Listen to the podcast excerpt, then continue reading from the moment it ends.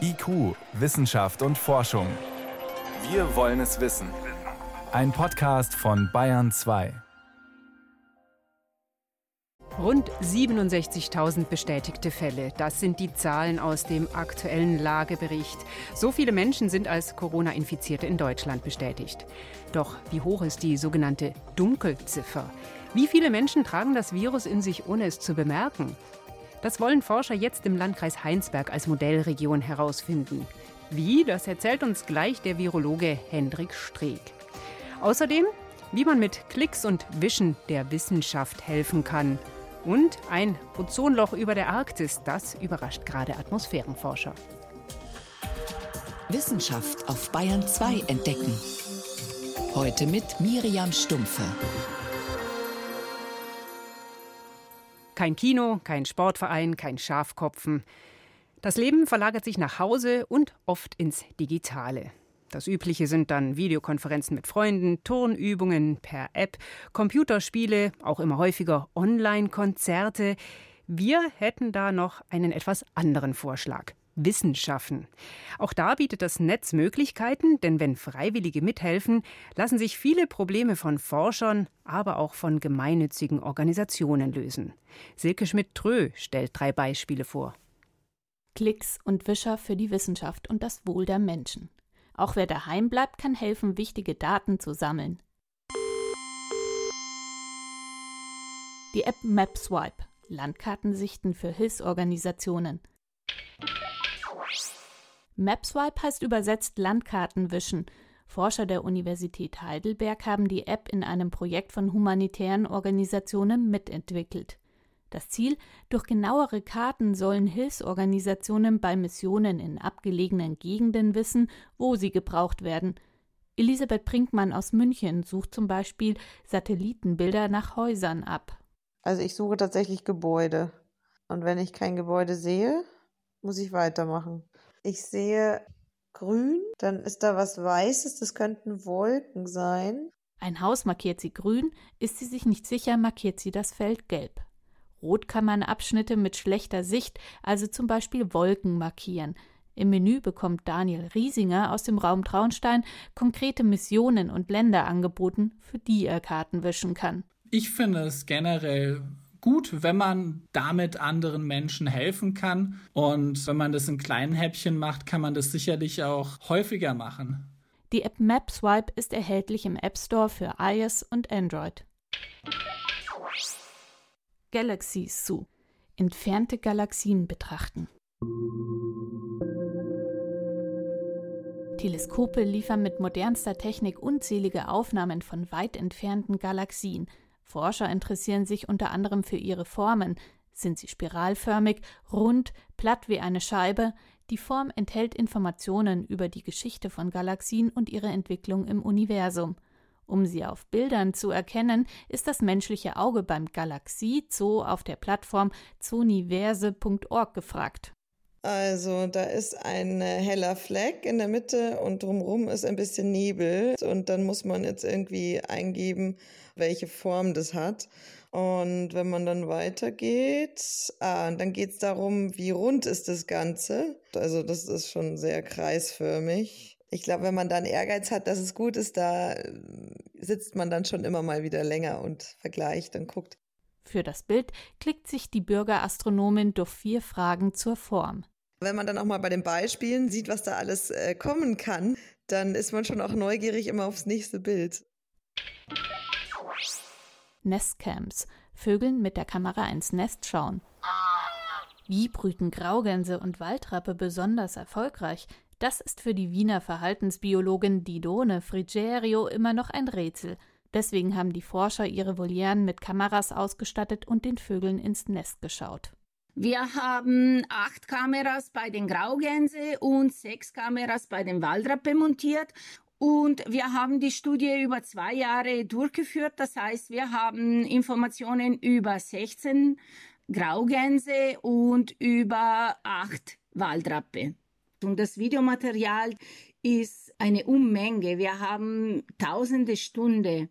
Amateurforscher können die Videos auf der Internetseite von Soniverse analysieren. Ja, ich bin jetzt bei den Graugänsen So, jetzt habe ich eine Graugans, die sitzt im Nest, schaut in die Kamera und macht sonst eigentlich nichts. Nach der Auswahl stehen, sitzen oder beides gilt es besonderes Verhalten zu suchen. Putzen, Nestbau und vieles mehr. Man konnte es nicht immer perfekt sehen, aber gerade wenn man zu zweit sich das anschaut, hat man schon diskutieren können, ob sie jetzt stehen oder sitzen und ob das jetzt Pflege ist oder also es war echt irgendwie unterhaltsam. Und wer sich nicht sicher ist, muss nicht um die Genauigkeit der Forschungsergebnisse fürchten. Jedes Video wird von sieben Bürgerforschern analysiert. Das Projekt NESCamps findet man auf der Sammelplattform für Bürgerwissenschaftsprojekte zu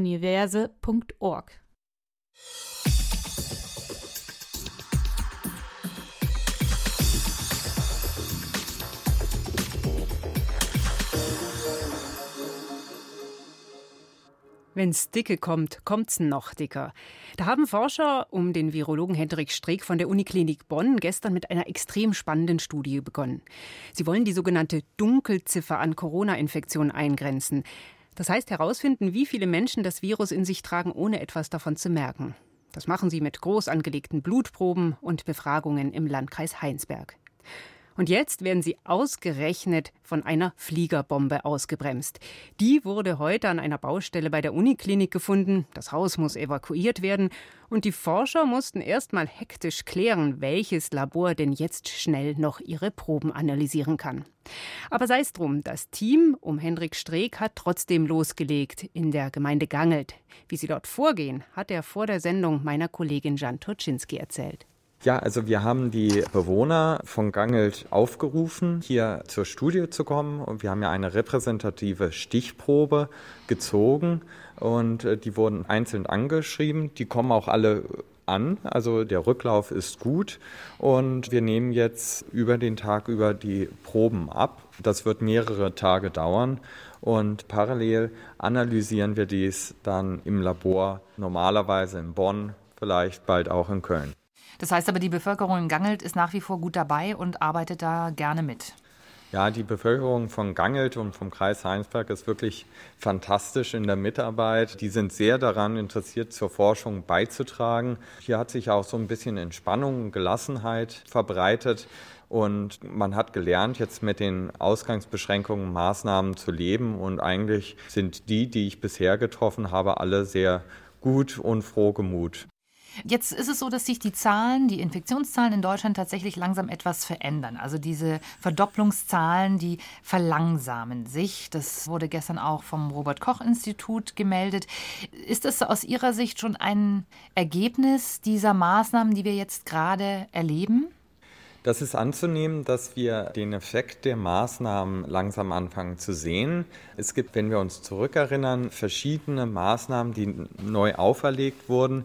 Das sehen wir gerade den Effekt. Den Effekt aller Maßnahmen sehen wir da wahrscheinlich in den nächsten zwei, drei Tagen, wo wir dann auch wahrscheinlich gesichert über das Wochenende sagen können, wir haben jetzt einen Rückgang und man kann darüber diskutieren, ob bestimmte Maßnahmen gegebenenfalls langfristig gelockert werden kann. Aber solche Diskussionen sollten eben erst laufen, wenn auch Fakten dazu vorliegen. Der Präsident des Robert Koch Instituts Lothar Wieler hat gestern auch gesagt, er geht davon aus, dass es jetzt höhere Sterbezahlen geben wird. Wie sehen Sie das? Werden die Sterberaten ansteigen? Wenn ja, wann werden wir das merken? Die Sterberaten werden natürlich ansteigen. Also das wussten wir von Anfang an, dass mit mehr Infektionszahlen wir auch mehr Sterbezahlen sehen werden. Im Verlauf der Erkrankung ist es meistens so, dass es mit einem kratzigen Hals und Hüsteln beginnt und dann bei einigen wenigen Fällen dann quasi abrutscht in die Lunge. Und da muss man jetzt in den nächsten Tagen leider damit rechnen, dass es mehr solche Fälle auch geben wird weil wir jetzt ja an dem Peak der Infektionen angekommen sind.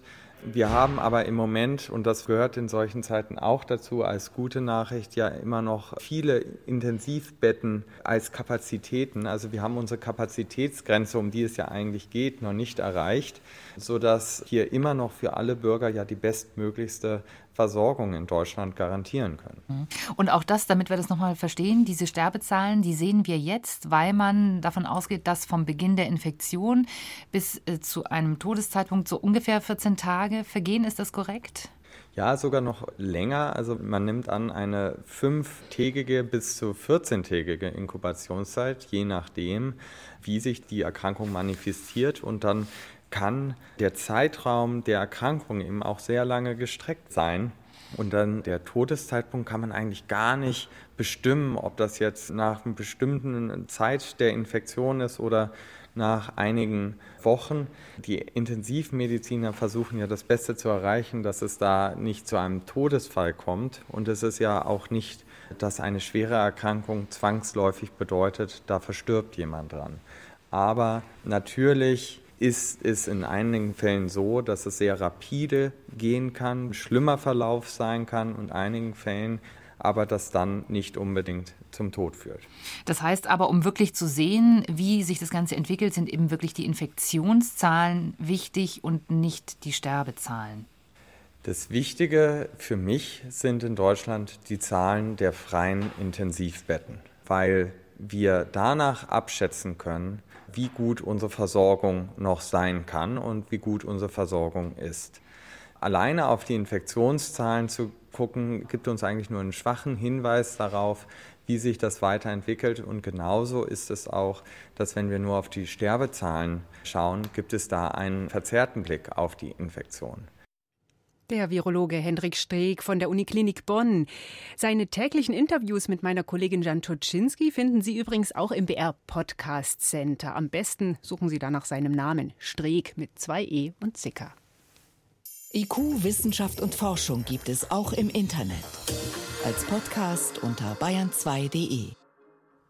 Es gibt nicht viele Erfolgsgeschichten in der internationalen Umweltpolitik. Doch das UN-Abkommen zum Schutz der Ozonschicht, das ist so eine. Im sogenannten Montreal-Protokoll haben sich vor über 30 Jahren alle Staaten dazu verpflichtet, aus der Produktion von FCKW auszusteigen. Denn diese Substanzen zerstören die Ozonschicht. Und die brauchen wir, weil sie uns vor schädlichen UV-Strahlen schützt. Seit einigen Jahren erholt sich die Ozonschicht. Trotzdem haben wir immer noch jedes Jahr im September ein Ozonloch über der Antarktis. Denn dort sind die Bedingungen optimal für den Ozonabbau. Jetzt berichten Forscher erstmals, dass dieses Jahr auch über dem Nordpol, also auf der gegenüberliegenden Seite unseres Planeten, ein Ozonloch entstanden ist. Renate L. hat gefragt, was ist da los? Perlmuttwolken sehen so schön aus, wie der Name es nahelegt. Sie schillern in allen Regenbogenfarben. Diese Wolken entstehen über den Polen während der Polarnacht in der Stratosphäre, also oberhalb von 20 Kilometern, sobald die Temperatur dort unter minus 78 Grad sinkt. Doch so malerisch sie aussehen, man muss sie sich als eisige Chemiereaktoren vorstellen. Denn sie bestehen nicht aus Wasserdampf, sondern aus Säurekristallen mit einem Eismantel. Und sobald im Frühjahr die ersten Sonnenstrahlen auf die Perlmuttwolken treffen, geht es los. Das Licht befeuert eine Reaktion, bei der Fluorchlorkohlenwasserstoffe zerfallen. Und die frei werdenden Chloratome zerstören dann ein Ozonmolekül nach dem anderen. Über dem Südpol passiert das zuverlässig jedes Jahr im September. Über dem Nordpol sieht die Sache anders aus, erklärt Martin Dameris, Atmosphärenforscher am Deutschen Zentrum für Luft- und Raumfahrt in Oberpfaffenhofen. Die Wetterbedingungen für die Nordhemisphäre sind von Jahr zu Jahr sehr, sehr unterschiedlich. Das heißt, wir haben extreme Jahre, wo es sehr warm ist mit sehr viel Ozon und wir haben diese außergewöhnlich kalten Jahre wie dieses Jahr, wo die Temperaturen sehr weit unten sind. Also ideale Bedingungen für den Abbau der Ozonschicht. Für Skandinavien, Sibirien oder Kanada bis zum 60. Breitengrad heißt das zurzeit weniger Sonnenschutz. Über dem Nordpol gibt es sogar ein Ozonloch. Davon sprechen Forscher, wenn die Ozonkonzentration unter den Schwellenwert von 220 Dobson-Einheiten sinkt. Im Jahr 1997 und 2011, da haben wir auch starke Ozonabnahmen gesehen. Allerdings sind sie dieses Jahr etwas stärker in dem Sinne, dass wir diesen Grenzwert von 220 Dobson-Einheiten über einen längeren Zeitraum, über größere Flächen unterschritten haben. In der zweiten Märzhälfte lagen die Werte unter 220 und damit 30 bis 50 Prozent unter dem Normalwert um diese Jahreszeit. Seitdem nehmen die Messwerte zu, liegen aber immer noch nahe dem Schwellenwert, vor allem im Zentrum des Polarwirbels. Dieses Frühlingstiefdruckgebiet in der Stratosphäre mit Windgeschwindigkeiten in Orkanstärke spielt eine entscheidende Rolle für die Ozonschicht. Und es war ungewöhnlich stabil. Aber der Polarwirbel könnte noch so stark sein. Ein Ozonloch gäbe es nicht, wenn da nicht noch immer so viel Chlor in der Atmosphäre wäre. Seit das Montreal-Protokoll 1986 in Kraft trat, gehen die Konzentrationen zwar zurück, weil immer weniger FCKW produziert werden, aber die sind extrem stabil. Deshalb wird das Ozon bis heute von FCKW der 60er, 70er Jahre zerstört. Und eine der Substanzen namens F11 wird inzwischen illegal produziert, sagt Andreas Engel, Professor für experimentelle Atmosphärenforschung an der Goethe-Universität Frankfurt. Von diesen F11 haben wir seit 2014 etwa gesehen, dass die Emissionen nicht rückgängig sind, wie wir das erwarten würden aufgrund des Montreal-Protokolls, sondern die Emissionen sind sogar angestiegen. Und man weiß mittlerweile, dass sie aus dem östlichen China kommen. F11 wird vor allem als Treibmittel für Schaumstoffe verwendet. Es ist billiger und leichter herzustellen als die legalen Alternativen. Diese Substanz ist stark ozonschädlich und zusätzlich auch noch ein extrem starkes Treibhausgas. Aber das Montreal-Protokoll hat ja seine Mechanismen. Das heißt, wir haben eine Atmosphärenbeobachtung, dadurch sind solche Emissionen beobachtet und festgestellt worden. Die sind dann im Rahmen des Montreal-Protokolls berichtet worden. Und, und, die Chinesen haben sich auch, so haben wir das Gefühl, definitiv vorgenommen, dieser Sache auf den Grund zu gehen und diese Emissionen zurückzufahren. Schon ohne diese illegalen Emissionen hätte es noch 30, 40 Jahre gedauert, bis die Ozonschicht sich erholt. Die illegalen FCKW verlängern diese Frist. Ob in den nächsten Jahren häufiger auch ein Ozonloch über der Arktis auftreten wird, lässt sich schwer vorhersagen. Es hängt ja vom Stratosphärenwetter ab. Und das beruhigt sich inzwischen, sagt Martin Dameris. Wenn der Osterhase kommt, ist alles vorbei. Und so viel ist klar, der Osterhase kommt in zehn Tagen sicher. Ausgangsbeschränkungen hin oder her mit sozialer Distanz kennt der sich schließlich aus. Bayern 2. Wissenschaft schnell erzählt. Und hier im Bayern 2 Studio ist jetzt mein Kollege Johannes Rostäuscher und hat die erstaunliche Meldung mitgebracht, dass Erdbebenforscher etwas von der Corona-Pandemie spüren. Es ist sozusagen, weil es weniger los auf der Welt ist, auch die Erde zur Ruhe gekommen. Wissenschaftlich gesagt, das sogenannte seismische Rauschen ist reduziert. Das sind so ständig passierende Mini-Erdbeben, die wir normalerweise nicht merken, aber der Seismograph eben schon und der Geologe.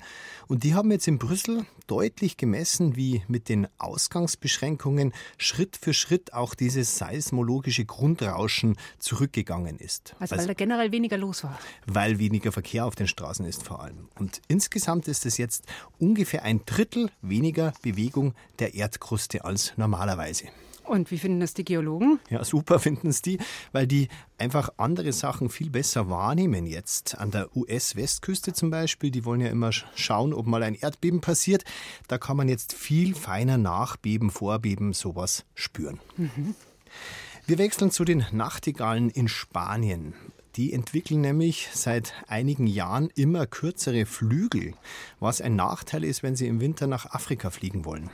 Und woher kommen diese kurzen Flügel, wenn sie eigentlich gar nicht gut sind? Naja, da gibt es so eine Hypothese, die auch ein gutes Beispiel ist für die verschlungenen Wege der Evolution manchmal. Normalerweise ist es so, es ist günstig für Zugvögel, lange Flügel zu haben, aber auch viele Eier zu legen. In Spanien wird es jetzt immer heißer und die Zeit für die Aufzucht, bevor es zu heiß wird, immer kürzer. Und deswegen bringen die Nachtigallen mit den vielen Eiern ihre Jungen nicht mehr so oft durch. Die mit den wenigen Eiern schaffen es. Das waren jetzt die Eier, aber was hat es mit den Flügeln äh, ja, zu genau. tun? Ja, genau. Und ähm, vermutlich sind die Erbanlagen, die beides bestimmen, miteinander ganz vereinfacht gesagt verbunden. So, ein, eine, so eine Art Zugvogel-Genpaket. Es gibt entweder lange Flügel, große Gelege oder kurze Flügel, kleine Gelege. Und offenbar ist das zweite insgesamt günstiger. Und jetzt wechseln wir noch an den Südpol. Da war es nämlich früher so warm, dass subtropischer Regenwald gewachsen ist, obwohl es wirklich der Südpol war mit Polarnacht und alles. Regenwald. Wie lange ist es her? Ja, 90 Millionen Jahre. Das war mitten in der Saurierzeit. Aber Forscher vom Alfred Wegener Institut, die bohren da runter, quasi in die Vergangenheit, weil sie Klimaforschung betreiben und auch schauen wollen, was mit uns passiert, wenn der Klimawandel anhält. Damals war es nämlich wärmer als jetzt, mehr Kohlendioxid in der Atmosphäre und auch wärmer. Aber dass es so viel wärmer war, das ist wirklich eine große Überraschung. Die schließen nämlich daraus, dass dort nicht nur Regenwald gewachsen ist, sondern dass damals trotz Polarnacht eine Jahresdurchschnittstemperatur war, die wärmer ist als die Jahresdurchschnittstemperatur heute in Deutschland und auch die Sommertemperatur 19 Grad wärmer als bei uns im Sommer. Als Durchschnittstemperatur, der Hammer. Regenwald in der Antarktis, Nachtigallen mit kurzen Flügeln und Stille in der Erdkruste. Das war Johannes Rostäuscher mit den Meldungen.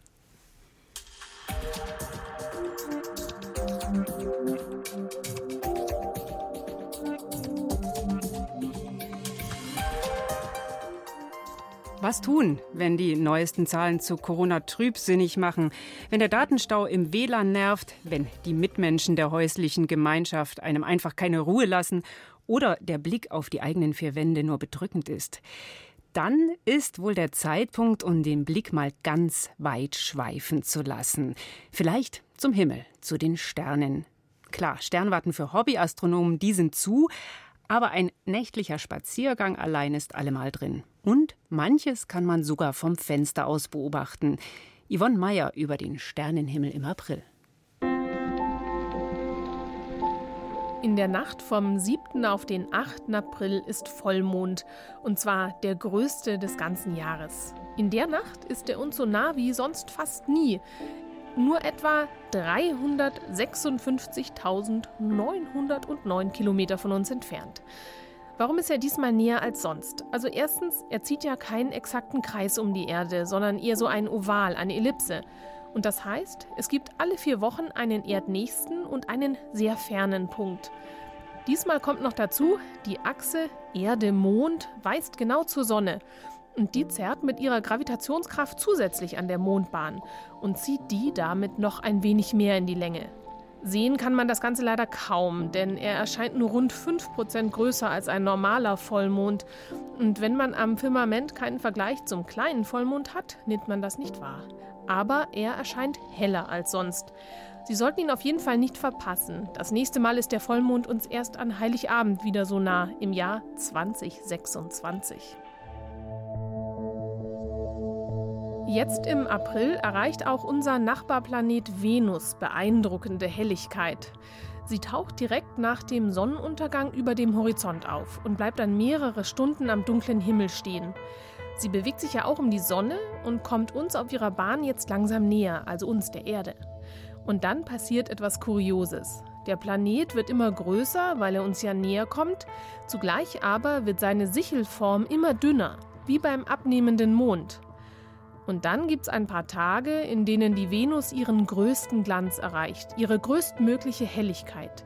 Ende April ist soweit. Und besonders hübsch wird das dann zwischen dem 24. und dem 28. April sein. Denn in diesen Nächten kommen sich die Venussichel und die schmale Mondsichel sehr nahe. Sie liegen fast nebeneinander. Und das kann man mit einem Fernglas, mit einem Stativ sogar selbst beobachten.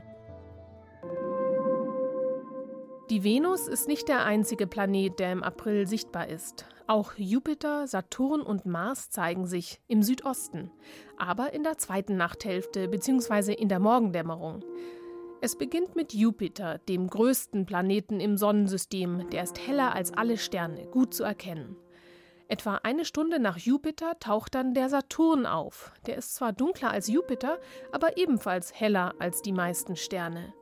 Und ganz zum Schluss kommt noch Mars. Mitte des Monats ist der etwa einen Finger breit unter Saturn. Und gegen Ende des Monats tauchen diese drei eben immer früher auf. Ab halb drei Uhr kann man da schon Ausschau halten nach Jupiter. Da ist es dann auch schön dunkel.